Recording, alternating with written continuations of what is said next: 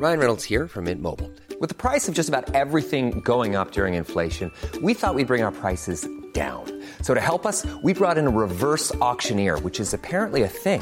Mint Mobile unlimited premium wireless. Ready to get 30, 30, bit to get 30, bit to get 20, 20, 20, bit to get 20, 20, bit to get 15, 15, 15, 15 just 15 bucks a month. So, Give it a try at mintmobile.com slash switch. $45 upfront for three months plus taxes and fees. Promo for new customers for limited time. Unlimited more than 40 gigabytes per month. Slows. Full terms at mintmobile.com. Eh, tu connais Tips? Tips, le podcast d'Ocha qui t'aide à lancer et à booster la croissance de ton podcast. Chaque semaine, on partage avec vous nos meilleurs conseils sur les grands préceptes du podcastisme. Euh, t'es sûr que ce mot existe? On va dire que oui. Ensemble, on va voir comment créer un podcast. Les principales statistiques à surveiller, On va parler technique avec des conseils sur l'enregistrement, le montage, le marketing, la monétisation, la communication. la cross-promo. Bref, écoutez Tips, le podcast hebdo d'Ocha pour lancer et booster la croissance de votre podcast. À retrouver sur toutes les plateformes d'écoute.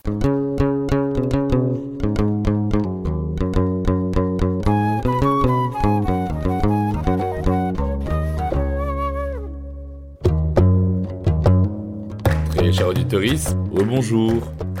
En complément de l'interview avec la sociologue Marion Maudet, je voulais, dans ce second épisode du jour, plonger dans la spécificité des personnes arabes et chrétiennes. On parle beaucoup de ce que l'islam interdit, et on dit maintenant de plus en plus souvent que les autres monothéismes, c'est pas beaucoup mieux. hein.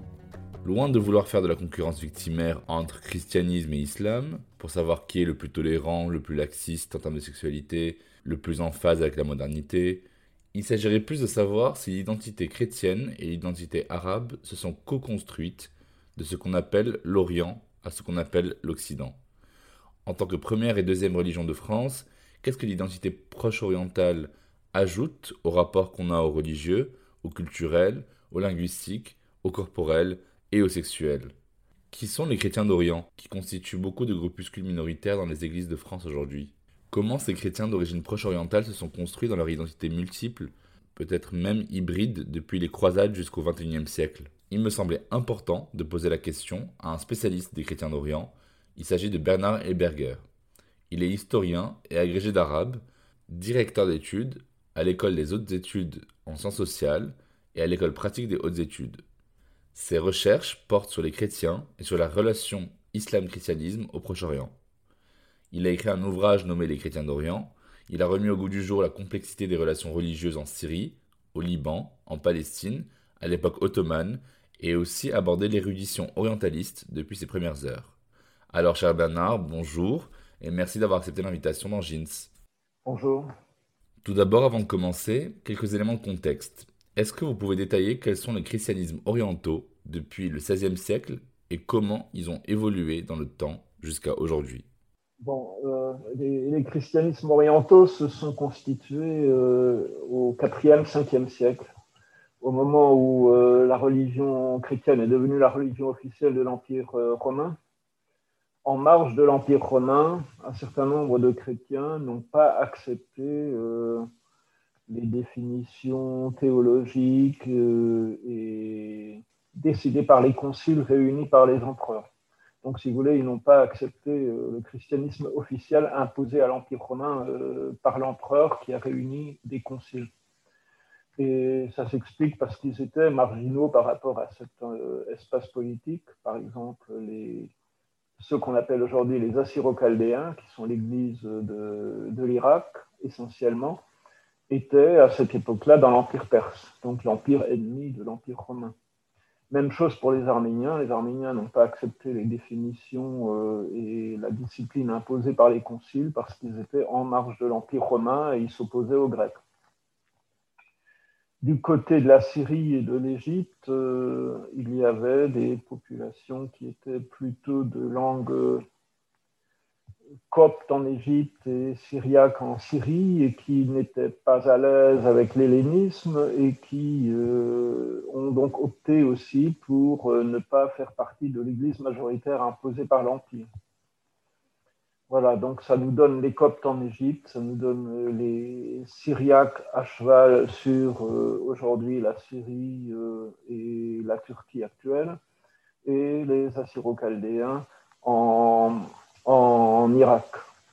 Alors, on peut ajouter à ces groupes les Maronites, qui sont un groupe tout à fait spécifiques, qui sont de langue syriaque du point de vue liturgique, et ont donc formé leur propre église à partir du 7e siècle. Et dernière chose, ceux qui sont restés fidèles à l'empereur existent aussi. Donc les chrétiens qui, de rite byzantin et rattachés à l'Empire romain existent aussi, c'est ce qu'on appelle les Melkites ou les, Grecs orthodoxes euh, euh, d'Antioche. J'ai l'impression qu'il y a un retour en scène ces dernières décennies de la figure du chrétien d'Orient. On connaît les Coptes d'Égypte, on connaît les Libanais maronites. Qui sont-ils encore? Est-ce qu'il y a une différence dans la pratique de leur foi du simple fait qu'ils soient orientaux, pour ne pas dire arabes? Il y a des différences euh, dans, dans la liturgie. D'abord, ils n'utilisent pas la même langue liturgique suivant les églises. Donc, euh, il y a ceux qui utilisent l'arabe, il y a ceux qui utilisent l'arménien, il y a ceux qui utilisent le syriaque, et les coptes qui utilisent le copte et l'arabe aussi, les deux. Donc, voilà, majoritairement, ils sont arabophones, mais dans l'histoire, il y en avait qui étaient turcophones, kurdophones, hellénophones, etc. Il y a des différences de liturgie, mais dans l'ensemble, les liturgies orientales se ressemblent, la façon de dire le culte ressemble quand même dans toutes ces églises orientales et se distingue très nettement de, l'église catholique dans leur façon de, de, dire le culte. Et ajoutons que les catholiques orientaux ont gardé leur liturgie orientale. Mais par exemple, euh, une chose qui distingue les chrétiens orientaux, c'est l'importance du, jeûne, la pratique du jeûne et de l'abstinence qui est très longue et très sévère par rapport à ce qui se pratique en Occident. Les, abstinences de, tout produit animal euh, pendant, plusieurs carèmes dans l'année, euh, des carèmes longs, et puis aussi le véritable jeûne, c'est-à-dire ne pas manger jusqu'à une certaine heure de l'après-midi.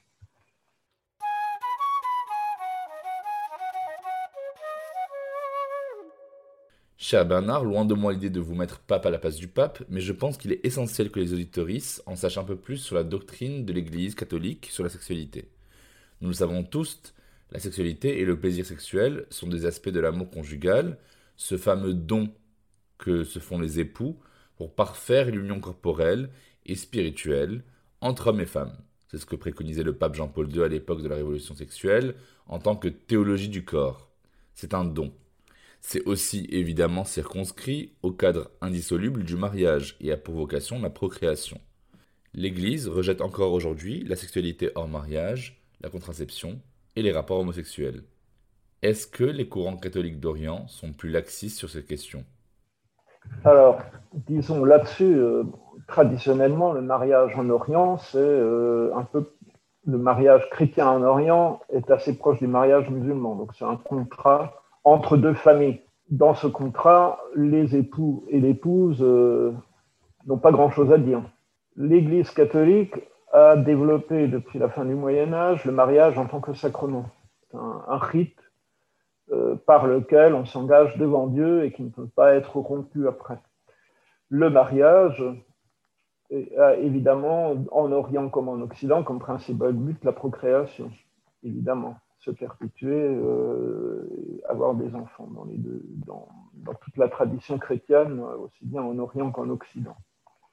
Alors après, la morale de l'Église catholique d'aujourd'hui a évidemment influé sur les Églises orientales. Donc aujourd'hui, euh, la morale affichée par les Églises orientales est, influencée par euh, la morale occidentale et en particulier, donc les églises catholiques d'Orient, évidemment, s'alignent sur les, consignes du pape euh, sur ces questions-là. Ça fait partie de leur obéissance au pape. Et d'autre part, euh, ces églises, enfin ces chrétiens d'Orient, sont constamment sous le regard des musulmans. Et donc, euh, il faut avoir un comportement qui ne prête pas scandale ou à dérision ou à autre chose aux yeux des musulmans et qui ne provoque pas non plus des conflits qui se termineraient devant un tribunal de la charia. Ça, c'est donc dans les affaires sexuelles et dans les affaires de mariage, très souvent, euh, quand il y a un problème, euh, ça se termine devant un tribunal de l'État. Or, euh, dans les pays orientaux, le tribunal de l'État applique la charia aux chrétiens en cas de conflit.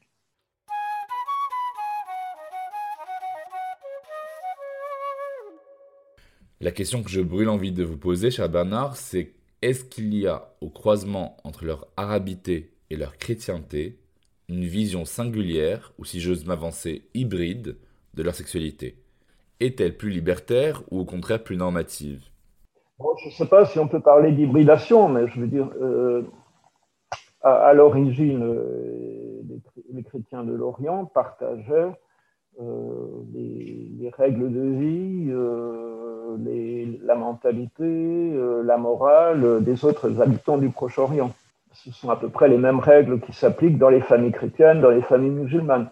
Même, euh, par exemple, euh, acheter une esclave au marché, euh, il y avait des chrétiens qui le faisaient dans le cadre de, la société à dominante musulmane. Hein. au Liban, jusqu'à récemment, le mari appelait sa femme Bint el ma cousine. Hein. Donc, la préférence pour épouser la cousine, c'est quelque chose que les anthropologues ont vu aussi bien chez les chrétiens que chez les musulmans.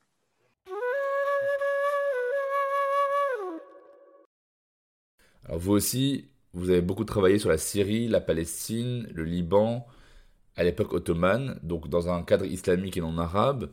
Pensez-vous que ça a influencé la fabrique des corps, des sexualités, voire du genre, d'être dans ce carrefour civilisationnel le voile des femmes euh, était tout aussi courant euh, chez les chrétiennes que, chez les musulmanes. Au contraire, peut-être que les chrétiennes étaient plus recluses que les musulmanes parce qu'il fallait éviter qu'elles aillent dans une rue dominée par les musulmans.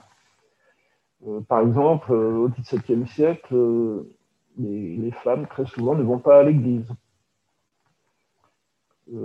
Quand elles, quand elles, ont leurs règles, ou bien quand elles sont jeunes et belles, pour éviter les commérages et pour éviter euh, euh, la mauvaise réputation, elle préfère s'abstenir d'aller à l'église. Dans, les églises catholiques jusqu'à Vatican II, euh, il y avait le côté gauche pour les femmes, le côté droit pour les hommes. Les hommes et les femmes ne se mélangeaient pas dans les églises en France jusqu'aux années 60. dans les églises d'Orient, en général, il y avait une tribune pour les femmes. Les femmes n'étaient pas dans la salle principale, elles étaient euh, dans un, espace à part, euh, dans une, sur une tribune, exactement comme dans les mosquées, en fait. Vu que les chrétiens du Proche-Orient sont minoritaires et les musulmans majoritaires, est-ce qu'il y a eu des mouvements récents vers les pays européens comme la France pour se sentir plus en accord avec ces co-religionnaires Alors, il y a eu beaucoup de migrations, des migrations à l'intérieur du Proche-Orient. Par exemple, la, Palestine était pratiquement dépeuplée de chrétiens euh, et elle s'est repeuplée de chrétiens euh, au XVIIe, XVIIIe, XIXe siècle. Euh, donc, il y a eu à l'intérieur du Proche-Orient beaucoup de déplacements. Par exemple, les Syriens qui sont allés s'installer en Égypte au XVIIe, XVIIIe siècle et qui, ont été, qui sont repartis à l'époque de Nasser. Bon, il y a eu des petites colonies avant, mais on peut dire que c'est surtout à la fin du 19e siècle qu'il y a eu une migration massive. Donc, par exemple, euh, les, chrétiens de, Perse, des confins de, l'Empire ottoman et de la Perse sont partis vers Bakou quand euh, il y a eu le pétrole à Bakou euh, à la fin du 19e, début 20e. les Libanais ont commencé à émigrer vers les États-Unis. Les, maronites, euh, les chrétiens du Liban, sont partis euh, en Amérique à partir du 19e siècle, hein, euh, massivement.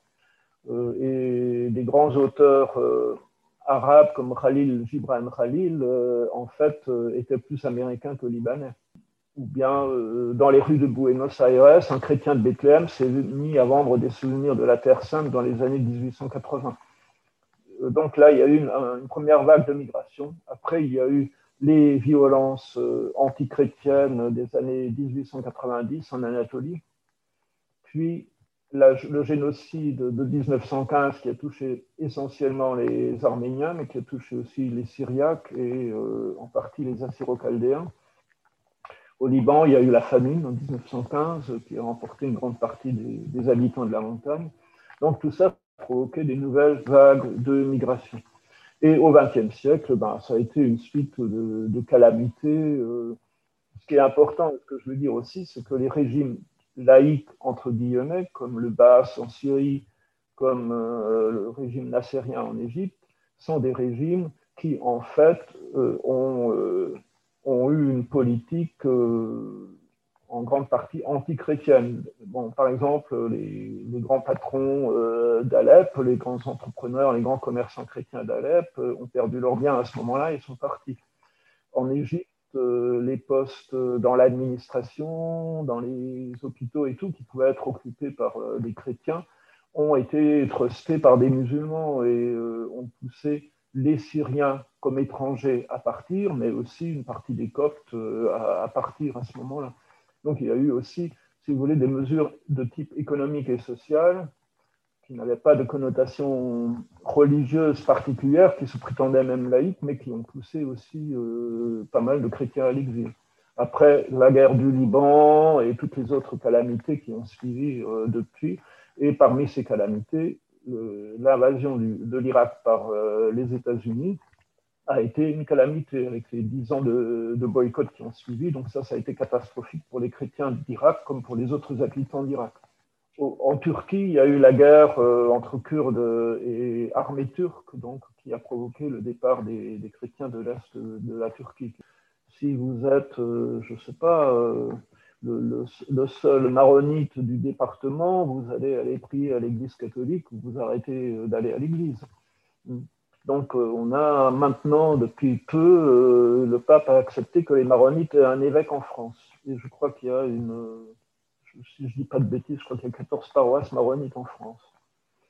Et, il y a donc aussi euh, des Assyro-Chaldéens qui sont surtout connus pour leur communauté à Sarcelles et aux environs de Sarcelles. Vous avez plusieurs églises.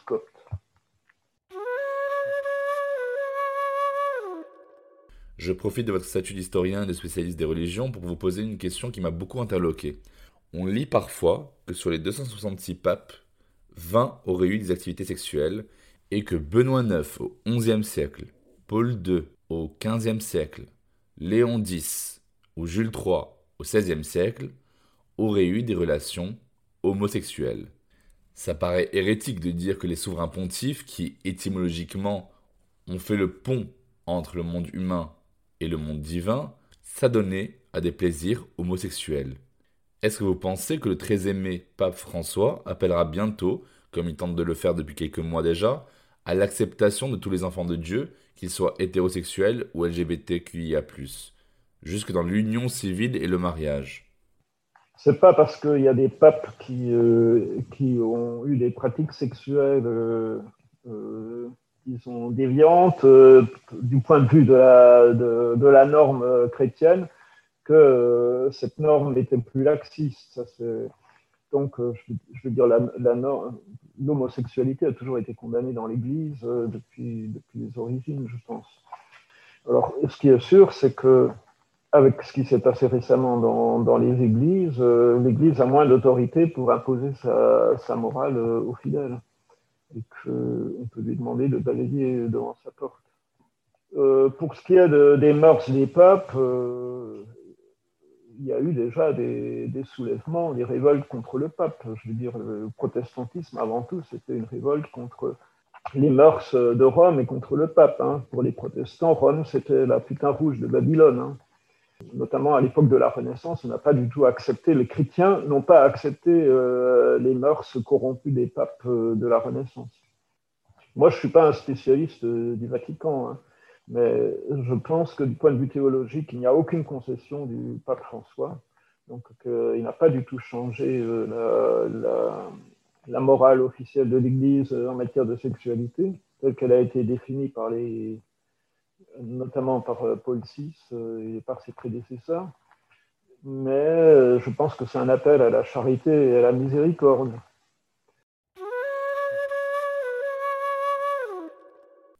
Ma dernière question pour vous est la suivante. Est-ce qu'une personne chrétienne, française, aujourd'hui en France, qu'elle soit catholique, protestante, grecque orthodoxe, syriaque, copte ou maronite, peut vivre sa sexualité aussi librement et évidemment qu'une personne athée Je veux dire, euh, dans la morale chrétienne, il y a évidemment une culpabilité liée à la sexualité, mais ça c'est en plus et davantage certainement dans la théologie occidentale que dans la théologie orientale, parce que le péché originel, donc la théologie de saint Augustin, qui n'appartient pas aux, églises orientales. Donc, euh, je suppose que les chrétiens des catholiques en particulier pratiquants ils culpabilisent par rapport à leur pratique sexuelle lorsqu'ils considèrent qu'elle ne correspond pas à l'enseignement de l'Église.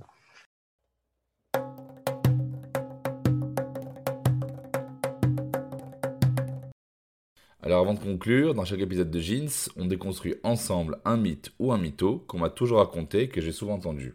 Il y a quelques années de cela, un quarantenaire blanc catholique de Strasbourg me disait Même s'il est chrétien, un arabe reste un arabe. Le fait d'être arabe prend le dessus sur le fait d'être un chrétien. Bah, par exemple, il traitera jamais les femmes comme moi, qui suis un chrétien d'ici. Qu'est-ce que vous auriez répondu à ma place? Bon, on peut répondre à deux niveaux le, premier niveau, c'est que euh, lorsque en Algérie, il y a des, Arabes qui se sont convertis au christianisme, l'administration française les a considérés comme arabes musulmans. C'est-à-dire que c'est pas parce qu'ils se sont convertis au euh, comme chrétiens musulmans, c'est pas parce qu'ils se sont convertis au christianisme qu'ils ne faisaient plus partie de la catégorie coloniale des musulmans. Donc, si vous voulez, euh, c'est pas parce que un, musulman se convertit au christianisme que euh, le regard des Français va changer et qu'on va le prendre pour, euh, pour un chrétien. Donc ça, c'est une première réponse. La deuxième réponse, c'est que c'est pas parce que on, vit en France qu'on abandonne des, des, règles de vie qui sont celles qu'on a héritées de ses parents ou de ses grands-parents, etc je ne sais pas si on peut parler d'une morale arabe, mais on peut avoir une morale proche-orientale en étant en France, qu'on soit chrétien ou qu'on soit musulman. Par contre, on peut aussi, en France, on a la liberté de rompre avec cette morale. Euh, moi, je ne crois, pas, je crois pas à la nature arabe. Hein. Euh, ça, n'existe pas pour moi, la nature arabe. Hein. Donc, euh, ça, c'est un point de vue, je dirais, un point de vue colonial il est accueillant, mais, mais il est voleur. Euh, l'arabe, il faut le, il faut l'opprimer pour qu'il soit obéissant. Vous voyez, tous ces, tous ces clichés coloniaux, on peut. Alors là, là, effectivement, il existe un arabe avec un grand A, et on peut dire ce que c'est. Moi, je ne crois pas du tout à ça. Si vous voulez. Ça n'existe pas pour moi. Ça. Merci infiniment, cher Bernard, d'avoir répondu présent à cette invitation. Merci. Merci pour vos questions. Au revoir.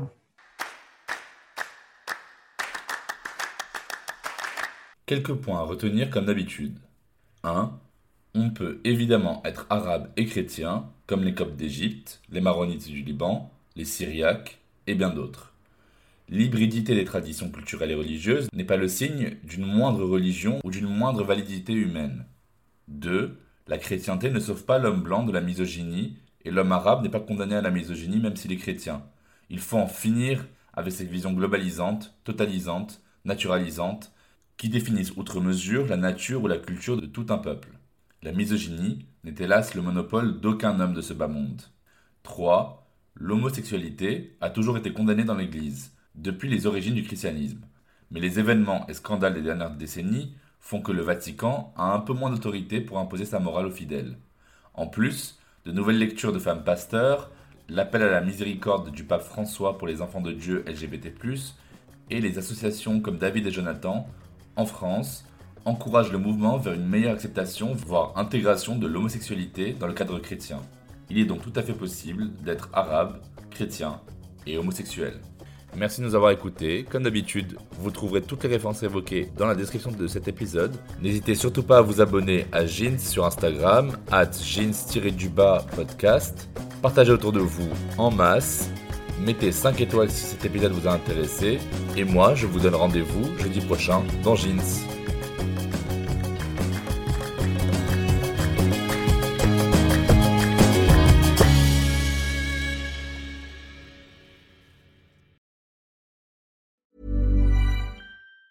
Normally, being a little extra can be a bit much, but when it comes to healthcare, it pays to be extra. And United Healthcare makes it easy with Health Protector Guard fixed indemnity insurance plans. Underwritten by Golden Rule Insurance Company, they supplement your primary plan, helping you manage out of pocket costs without the usual requirements and restrictions like deductibles and enrollment periods. So when it comes to covering your medical bills, you can feel good about being a little extra. Visit uh1.com to find the Health Protector Guard plan for you.